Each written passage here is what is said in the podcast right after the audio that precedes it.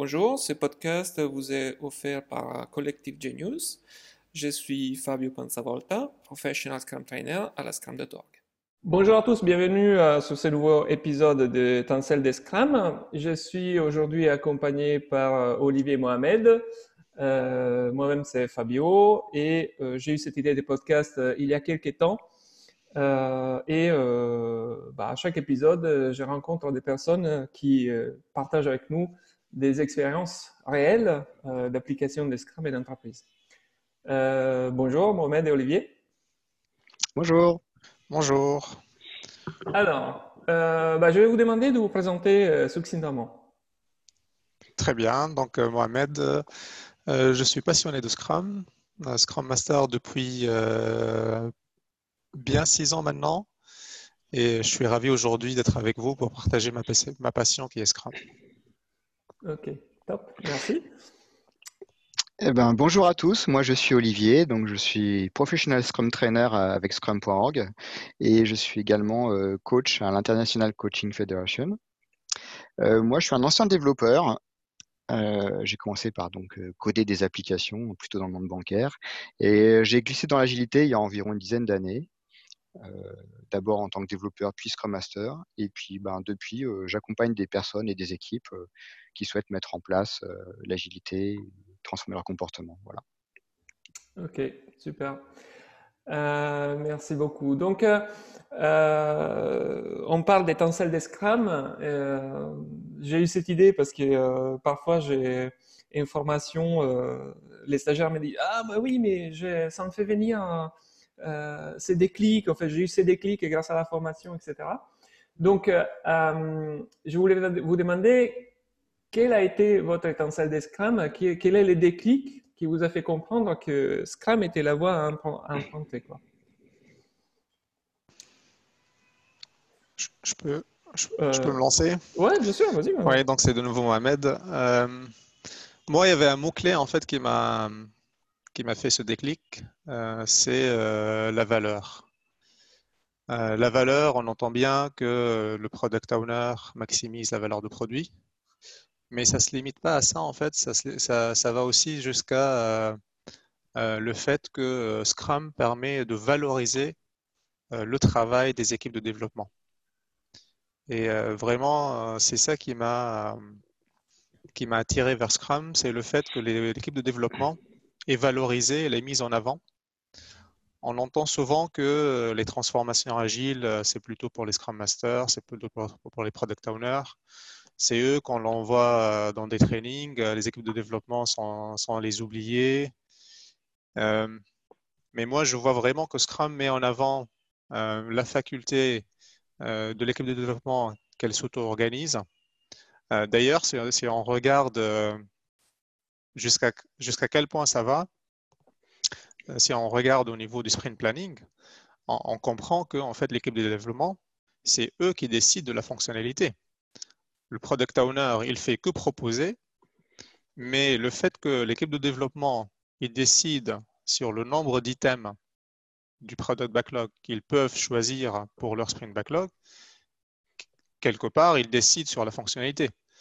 Donc, ils vont vraiment, l'auto-organisation, ça va très loin dans Scrum, et l'équipe de développement, ils ont cette, cette capacité ou cette faculté euh, de gérer leur propre travail, de décider d'abord de la fonctionnalité, bien sûr guidé par le product owner, et puis décide comment ils vont, décider comment ils vont l'implémenter. Donc, euh, donc voilà, encore une fois, c'est vraiment cette notion de valoriser l'équipe de développement. Euh, et voilà le mot-clé euh, valeur, donc valeur du produit, maximiser la valeur du produit. on produit quelque chose qui est utile pour les, les, les, les clients, les, utilisateurs finaux et aussi on valorise euh, le travail que l'équipe de développement euh, font. Oui, ok, merci. Donc, euh, en fait, ce que, ce que, ce que j'entends, c'est que une équipe de développement, mais même un, Scrum Team qui fait du Scrum, est quelque part, comment je peux dire, hmm, elle a une vraie raison d'exister. Elle, elle, en fait, elle hmm. trouve du sens dans ce qu'elle fait Hmm. Chose que quand on a tous, je pense qu'on a tous les trois travaillé dans des équipes où on nous disait quoi faire et pas trop réfléchir en fait, juste d'exécuter. on, ne retrouvait pas en fait quand on faisait du, quand on, appliquait d'autres types de travail, quoi, d'autres approches de travail. On parle beaucoup aussi de l'intrinsic euh, motivation, la motivation intrinsèque. Uh-huh. Euh, ce, qui, ce qui est vraiment, voilà, euh, on est vraiment dedans en fait. Oui, Olivier, tu souhaites ajouter quelque chose, je pense. Du coup, effectivement, en écho, effectivement, je suis d'accord avec toi, Mohamed, ça fait écho avec les, trois piliers de la motivation intrinsèque selon Daniel Pink.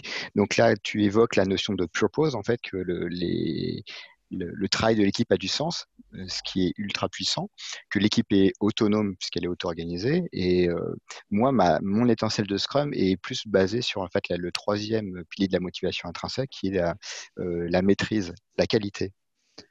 Et en ce qui me concerne, effectivement, moi, mes premières micro-étincelles, c'était des lectures autour d'extreme programming dans les années 2050 à peu près. Mais ma première vraie étincelle, je dirais que ça a été sur un projet de, de démat d'un processus métier sur lequel on avait expérimenté Scrum et euh, qu'on avait enrichi avec les pratiques euh, issues des Programming, en particulier le TDD. Et au lieu de travailler tout le temps dans l'urgence et donc tout le temps de bâcler euh, la qualité parce qu'on n'a jamais le temps de faire les tests correctement, ainsi de suite, là, on avait, on s'était cadencé dans le respect des sprints pour faire du boulot qu'à l'époque on jugeait comme étant de bonne qualité, à savoir avec là un gros focus sur les tests unitaires. C'était pas encore vraiment du TDD, mais en, tout cas on a fait plein plein de tests unitaires. Et là il y avait une réelle satisfaction, donc on a nourri cette euh, cette motivation intrinsèque de faire du boulot de bonne qualité. Et on a vu que effet de bord, bah, grâce à cet euh, effort de qualité, on n'a pas perdu du temps au contraire, je suis convaincu qu'on en a gagné puisque ça rendait le, code mais beaucoup plus évolutif, beaucoup plus adaptable, beaucoup plus agile que ce que j'avais vécu dans mes expériences précédentes où le code était tout le temps en fait euh, comme un château de cartes. Et évidemment, euh, cette capacité d'adaptabilité du code nous a permis de vraiment prioriser par la valeur, comme tu évoques, puisque au lieu de faire juste tout en parallèle, on pouvait se focaliser sur euh, ce qui était important là maintenant. Donc mon étincelle, pour moi, ça a été euh, Scrum et l'agilité de manière générale apportent un, cadre de travail qui permet de développer euh, l'expertise de l'équipe et de faire du travail de bonne qualité dont les gens sont fiers. Ok, hmm. super, merci. J'aimerais bien rajouter à ça, en fait, euh, on le comprend bien dans la définition de Scrum et dans le Scrum Guide, c'est mentionné deux fois. Au début, dans la définition et à la fin dans le, dans, dans le endnote, il dit que euh, Scrum marche bien quand il est complémenté par, euh, par des, des, bonnes pratiques, des bonnes pratiques de XP, euh, de, de, de, de, stratégie de test, etc. Encore, encore une fois, Scrum, en fait, il, il incite l'équipe de développement à, à rajouter leur, leur leur petite, euh, comment dire, leur, petite touche d'expertise. Mhm. Euh, et, ça rejoint vraiment ce que tu dis. Donc, euh, c'est vraiment Scrum. Il, offre un cadre où on peut rajouter des bonnes pratiques qui vont encore aller encore plus loin dans la qualité du travail effectué. Mhm.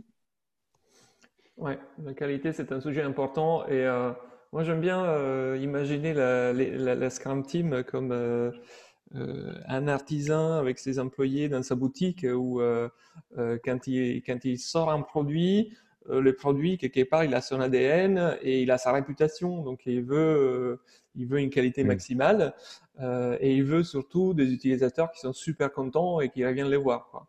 Donc, mm. c'est vraiment toutes ces notions-là. Mm. je suis assez d'accord avec vous.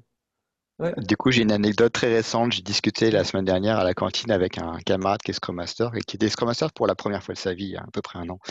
Et je lui dis, bon alors, comment ça s'est passé? Au final euh, quand vous avez mis en prod Il me dit, bah écoute, c'est marrant parce que euh, vu la, criticité de l'application, euh, les chefs avaient prévu une semaine de cellules de crise en réservant les salles à l'avance. On s'en est pas servi. Ah, c'est top. Voilà, c'est top. je lui ai dit, bah bravo, super. Et puis c'est une énorme satisfaction à la fin quand tu arrives euh, à, montrer au management que bah, c'est un gain de confiance incroyable après. Ouais, ouais. Ok, top, super. Euh, alors, on a, on a un sujet maintenant, euh, on a déjà très dans les concrets, mais je voudrais y aller encore plus, euh, ramener des exemples de vie réelle. Donc, vous avez sans doute des exemples des Scrum au travail, donc des mises en application des Scrum au travail qui sont bons ou mauvais. on sait que dans Scrum, la perfection n'existe pas, hein, c'est un continuum, on, essaie de s'améliorer, il n'y a pas de fin. Voilà, donc euh, est-ce que vous avez quelque chose à partager avec euh, les gens qui nous écoutent? Bah écoutez, euh, moi il y a un, projet que je prends souvent en exemple, enfin une équipe que je prends souvent en exemple, qui bossait sur une application de gestion d'épargne réglementée en ligne, donc les fameuses applications réglementaires. Et cette équipe, elle a un truc particulier qui est que la même équipe avait commencé à faire donc la refonte d'un système et euh, je, prenais souvent le café avec les, gens de l'équipe, ils étaient, on était copains, quoi. Et euh, ils avaient commencé en cycle en V à l'ancienne. Et euh, en cours de projet, à l'occasion de nos multiples cafés, en fait, ils ont basculé sur Scrum. Et donc, je trouve ça de manière scientifique super intéressant de comparer donc le même sujet, la même équipe et un changement de méthode, changement d'approche de travail. Et parce que sinon, on ne peut jamais savoir comment ça serait passé si on avait fait autrement. Et là, c'est l'exemple que j'ai qui est le plus, à mon avis, le plus sincère, le, moins biaisé. Et donc, euh, ils s'étaient rendu compte que le cycle en V ne marchait pas parce que leur, euh, le, soi-disant besoin réglementaire figé, bah, il n'est pas figé. Justement, la réglementation, elle change et on n'a aucune prise dessus. La qualité perfectible, parce qu'ils étaient tout le temps dans l'urgence, qu'ils avaient un travail en cours super important.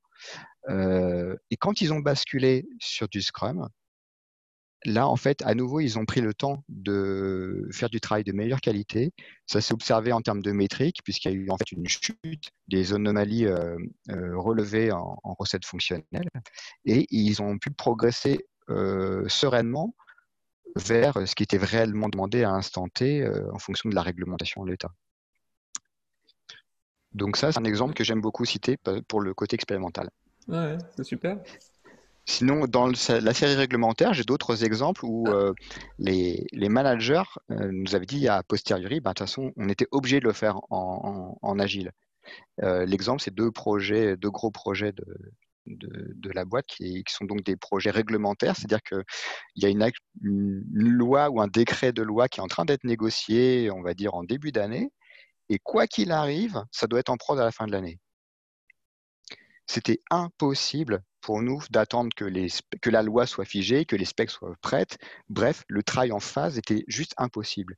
On était obligé de démarrer en parallèle de l'écriture de la loi elle-même. Mmh. c'est intéressant ça. Mmh. Et donc c'est marrant parce que souvent les gens disent euh, ouais mais pour le réglementaire on préfère faire du cycle en V, euh, l'agile c'est sympa quand le besoin change. Mais justement. Quand c'est du réglementaire, c'est là où en fait il y a une énorme variabilité du besoin et euh, à nouveau des dates de livraison imposées qu'on peut clairement pas négocier. Ouais.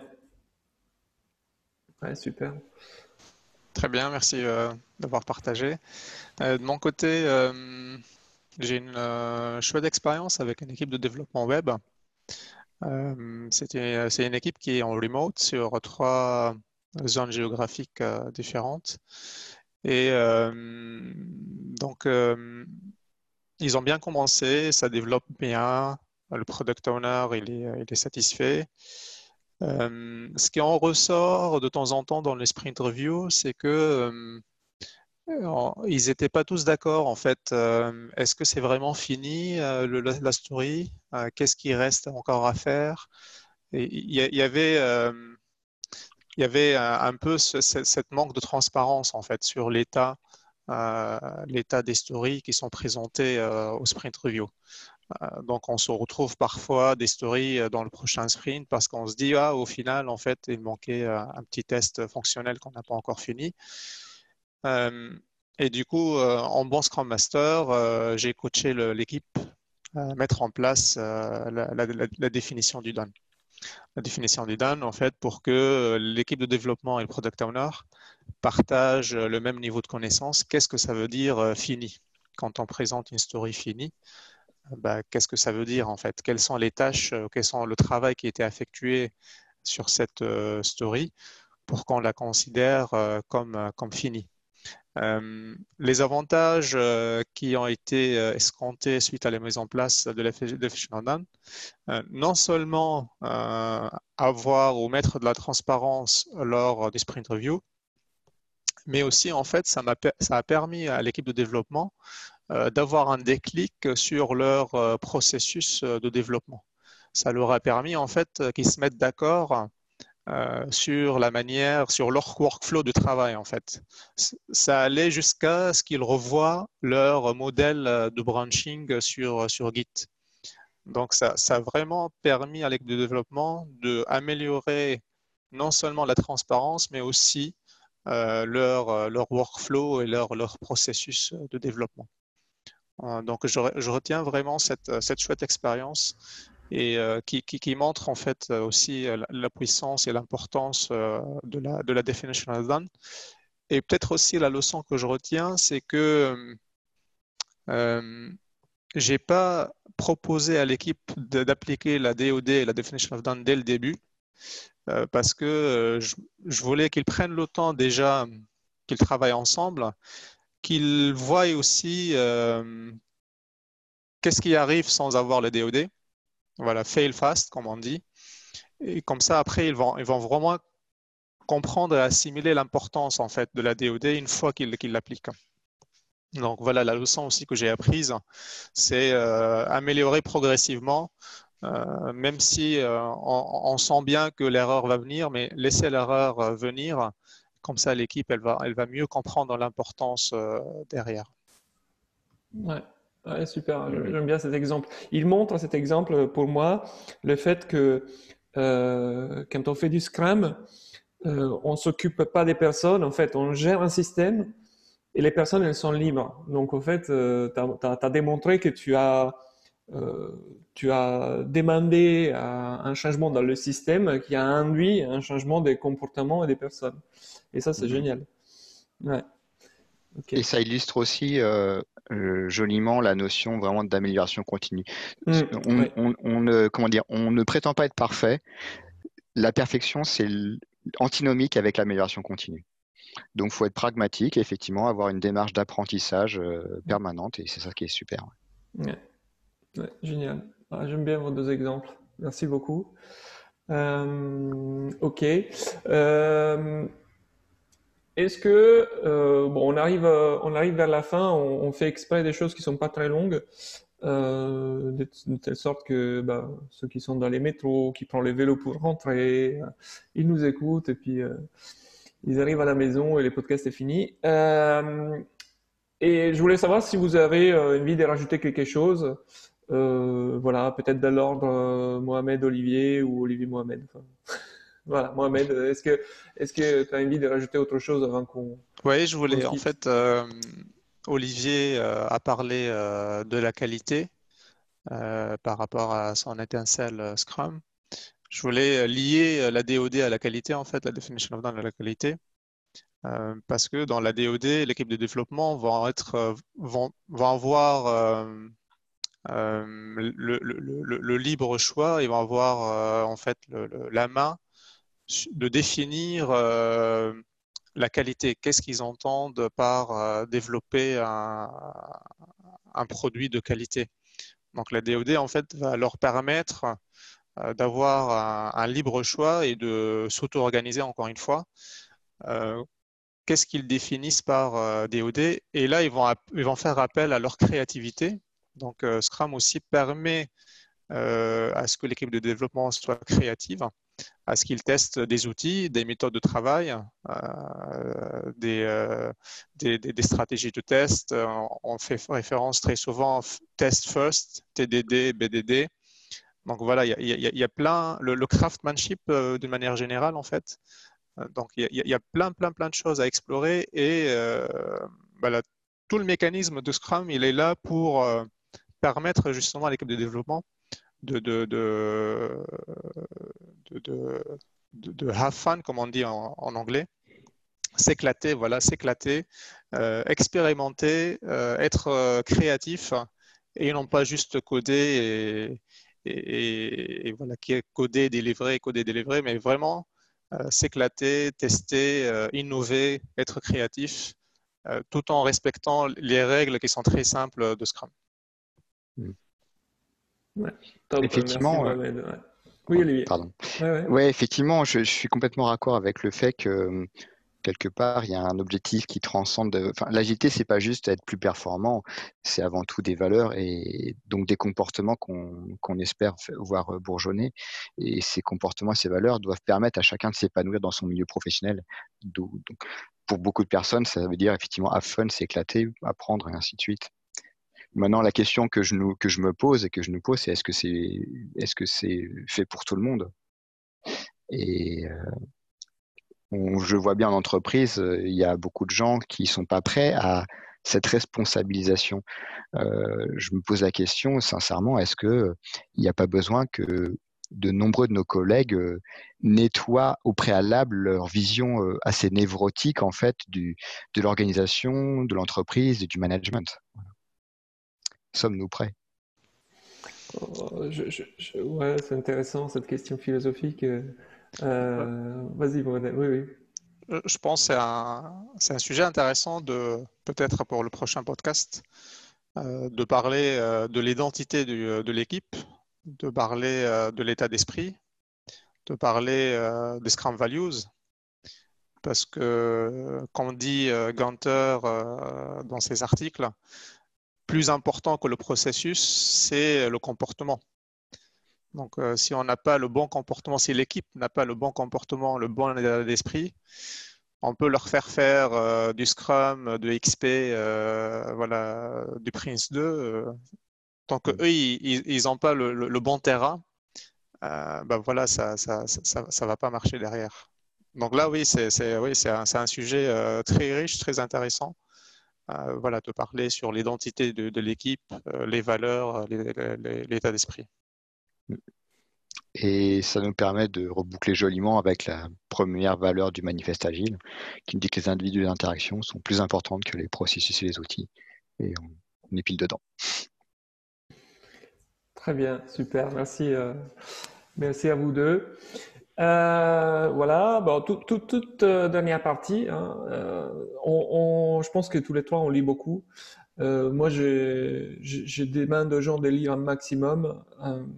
C'est vraiment comme ça aussi qu'on qu'on arrive à faire, à passer le cap et aussi à changer de mindset. donc, c'est aussi relié à ce qu'on disait tout à l'heure.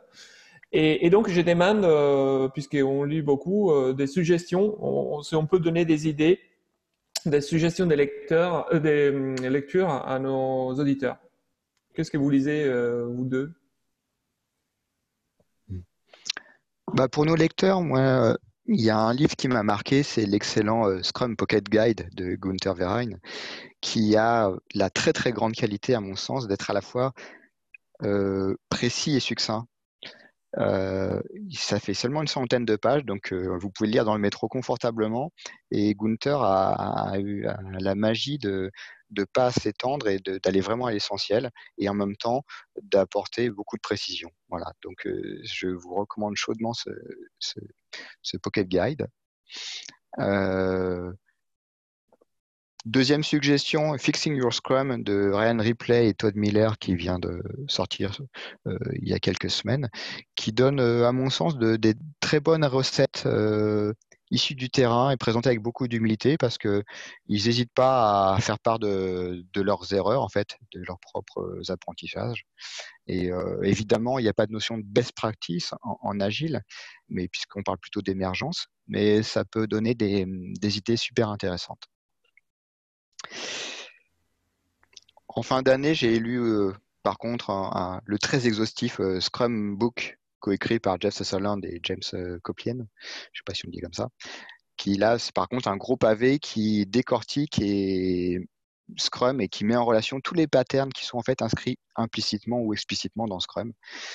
ce livre est assez passionnant parce qu'il permet vraiment de comprendre la, la nanomécanique en fait de Scrum et comment, encore une fois, est-ce qu'on peut prendre les choses, je dirais, dans le bon ordre, avec une jolie aussi, enfin, quelque chose de très intéressant qui est de séparer la, la, la stream d'organisation et la stream de production de valeur. Ok, super, merci. Euh, merci Olivier. Je ne connaissais pas les derniers livres, je crois que je vais le. Mmh. Pareil, ouais. Je vais le lire. Ouais.